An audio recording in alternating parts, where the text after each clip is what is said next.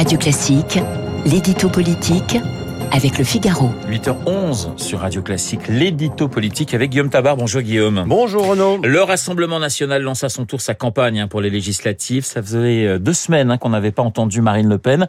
Peut-on parler de retard à l'allumage? Écoutez, pour répondre à votre question, rappelons que Marine Le Pen a été finaliste à l'élection présidentielle et que c'est à la fois sa force et son handicap.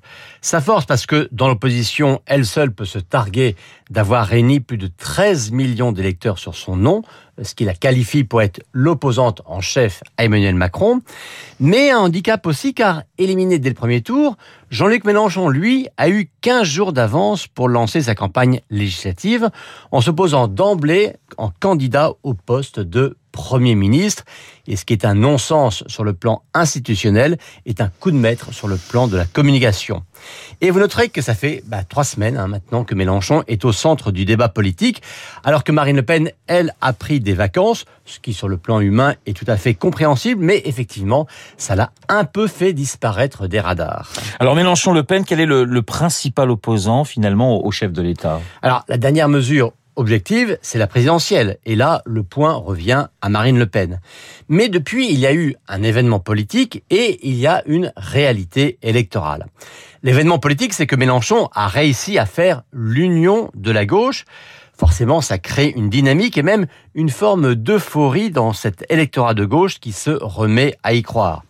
Symétriquement, Marine Le Pen, elle, reste isolée et n'a même pas voulu faire l'alliance avec Éric Zemmour. Et ça, évidemment, ça ne permet pas d'enclencher une dynamique.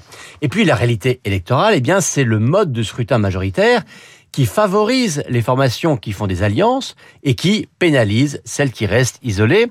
Ce qui fait que même dans l'hypothèse d'un score à peu près équivalent, eh bien, la gauche mélanchoniste est assurée d'obtenir bien plus de députés que la droite le péniste. Est-ce que c'est pour ça que Marine Le Pen, d'ailleurs, comme euh, Emmanuel Macron, fait de Jean-Luc Mélenchon sa cible prioritaire? Oui, tout à fait, mais pour des raisons opposées. Marine Le Pen martèle que l'idée d'une victoire de la nouvelle Union populaire, c'est de l'esbrouf euh, pour conjurer un éventuel vote utile de l'électorat populaire. Et donc, elle, elle cherche à banaliser cette hypothèse. Alors qu'Emmanuel Macron, lui, il a besoin de la crédibiliser pour, j'allais dire, effrayer le bourgeois. Euh, Marine Le Pen a besoin de dire Mélenchon ne peut pas gagner pour récupérer des électeurs contestataires. Macron, lui, a besoin de dire Mélenchon risque de gagner pour que l'électorat de la gauche modérée, mais aussi celui de la droite modérée, voit en lui un refuge, une sorte de vote nécessaire pour empêcher la victoire de la gauche radicale. Et c'est pour ça qu'après avoir agité le spectre du péril brun à la présidentielle, eh bien les macronistes agitent maintenant le spectre du péril rouge aux législatives. L'édito politique signé Guillaume Tabar.